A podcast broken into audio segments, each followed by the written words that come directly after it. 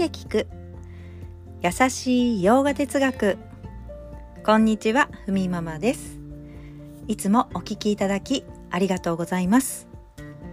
このラジオは耳で洋画哲学を聞いて日常に生かしていこうというラジオです。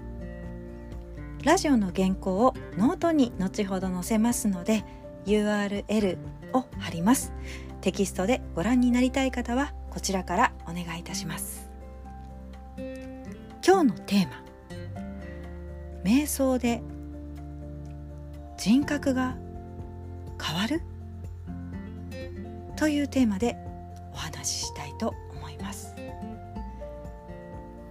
瞑想をすることで習慣が変わり人格コアパーソナリティが変わる。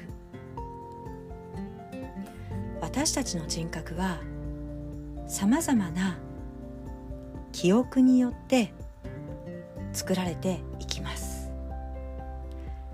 今まで積み重ねてきた自分の世界の見方そして自分への見方がそれぞれにあります。今日は人格が変わるとどんなふうに世界を捉えるのか？というお話をしたいと思います。まあ、今まで好き嫌いで世界を判断していた人格と瞑想によって好き嫌いはあるけど影響はないよという、まあ、2つに分けて話ししたいと思います。一つ目の好き嫌いで世界を判断。すると世界を望み通りにしたい。というふうになりますよね。望み通りにならないと怒りや葛藤が生まれ悲しみになる。ああどうして思い通りにならないんだろう。イライラしたり時にねプンプン怒ったり。ちょっと時間が経つと、はあ、分かってもらえないとか。いや私がダメなのかという自己嫌悪。どうせ私なんてと自己否定。これはちょっとね苦しいですよね。いや思い通りにならないなと思って世界に入り込まれてしまうタイプです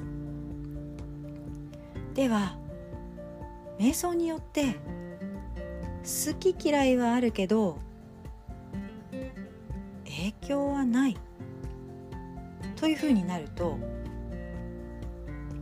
まあ幸せや自分自身の自由というものに全く影響がないんですよね。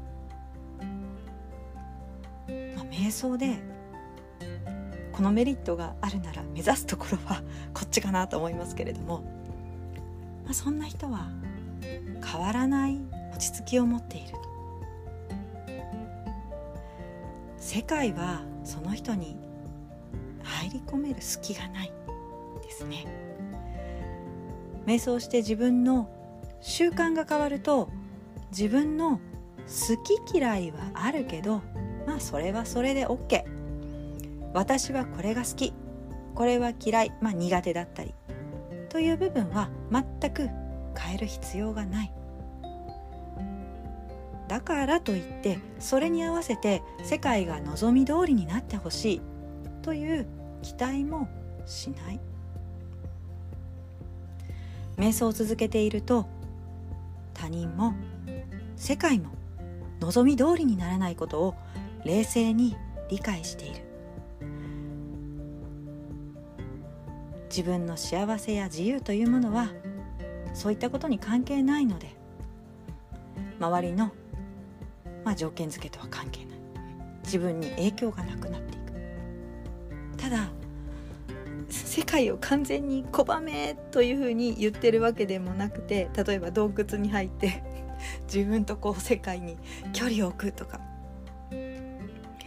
の世界、まあ、社会に身を置きながら、まあ、過度に期待したりどうにもできないことに希望を持って思い通りになれとか、まあ、言わないし思わないと。世界は何も変わらないし、まあ、変わらないものは見守るもう受け入れるしかないと。そうなると、まあ、世界や他人というものは